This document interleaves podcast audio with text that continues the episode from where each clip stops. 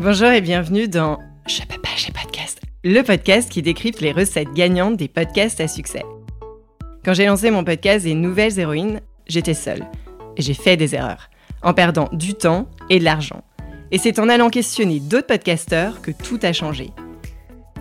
Alors j'ai décidé de partager avec vous leurs apprentissages et secrets pour amplifier l'audience de votre podcast et transformer enfin vos écoutes en euros, de manière simple et efficace, sans y laisser des litres de sueur, on n'est pas chez Basic Fit. Je suis Céline Steyer, directrice marketing reconvertie en créatrice de podcast. Ma passion, fouiner, décrypter, comprendre et organiser tout ce que vous ne trouverez pas sur YouTube. À partir de maintenant, vous n'êtes plus seul à appuyer sur le bouton diffuser. Rendez-vous derrière votre micro. Allez, je file parce que je peux pas, j'ai podcast.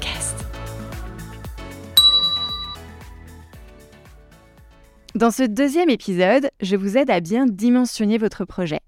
80% des podcasts arrêtent au bout du cinquième épisode parce que les hôtes ou créateurs ont mal dimensionné le temps que ce podcast allait leur prendre. C'est pas un mythe. Le podcast est chronophage, ou peut vite le devenir car il y a plein de micro-tâches à effectuer avant de diffuser un épisode, mais surtout après sa diffusion. Cette étape numéro 2 consiste à répondre à la question quel est le temps que vous pouvez allouer à ce podcast. Non, non, non, c'est pas une question de Google Agenda. C'est vraiment une question qui va vous permettre ensuite de répondre à deux autres questions. Quel est le format le plus pertinent que vous avez à raconter? Et quel format êtes-vous capable de faire selon le temps que vous avez à consacrer à ce podcast? C'est clé. Si votre agenda est déjà full, il faudra penser le format en conséquent. Et certains podcasteurs, en fonction de leur agenda, se sont dit bon, ben, je ne coupe pas au montage, comme le fait Mathieu Stéphanie, qui lui se réserve un temps d'enregistrement pour son podcast. Le jeudi après-midi, vous me direz, ça ne compte pas, il a une agence derrière lui. Oui, mais je vous cite par exemple Céline Ferrari, qui, elle, réalise des interviews de 30 minutes max pour dédier 15 minutes du temps qui lui reste avec son invité à la promotion et beaucoup d'autres podcasteurs n'écoutent pas les enregistrements.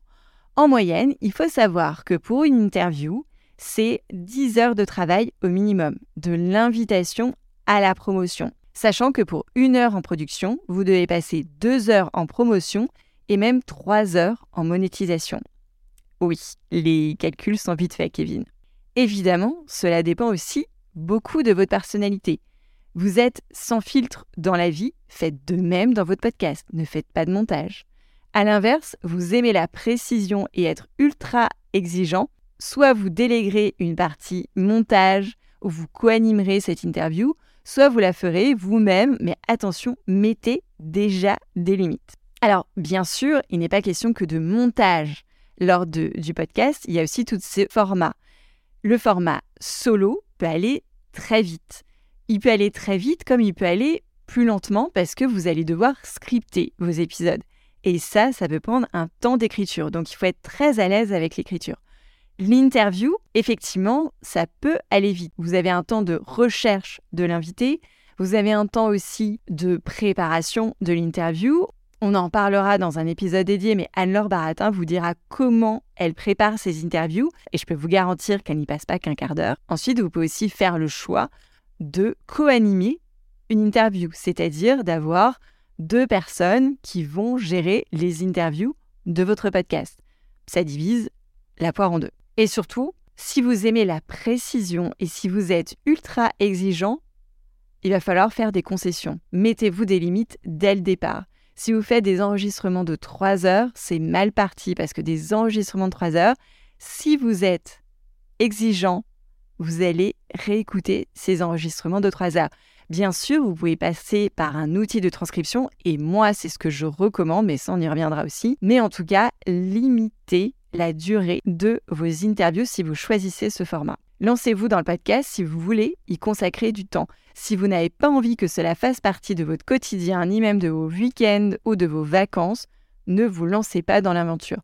Ce sera du temps perdu et vous resterez dans le cimetière d'Apple Podcast et c'est vraiment pas l'objectif. Je vais faire mon maître capello que j'utilise à toutes les sauces sur Nouvelles Héroïnes, mais rien n'est figé dans le temps. Ce n'est pas parce que vous vivrez les montagnes russes au début de votre podcast que c'est peine perdue. Mais attendez-vous à vivre, manger et dormir podcast pendant quelque temps. En revanche, si vous avez du temps à y consacrer, allez-y à fond. Il n'y a vraiment pas de raison que ça ne marche pas. Donc, pour cela, vous allez identifier les moments clés de votre semaine ou de votre week-end où vous pouvez travailler sur ce projet. Si vous êtes parent, est-ce que vous pouvez travailler le soir après le coucher des enfants, sachant que si vous avez des enfants bas âge, vous allez peut-être être réveillé la nuit. Donc ça, c'est un accord à passer avec le coparent. Le samedi matin, le dimanche, entre midi et deux, si votre podcast est un side project. Fixez-vous un temps dans votre agenda dédié à 100% à ce podcast. Comme vous avez Gilles Suédoise le mercredi de 17h à 19h, vous planifiez votre temps dédié au podcast que vous réservez dans votre Google Agenda. Bloquez ce temps. Mais soyez honnête avec vous-même. Vous pouvez utiliser un outil pour vous préparer à gérer ce temps et mieux dimensionner le podcast qui est toggle.com, T-O-G-G-L.com. Allez, je vous retrouve dans la troisième partie de ce guide de démarrage dans un prochain épisode.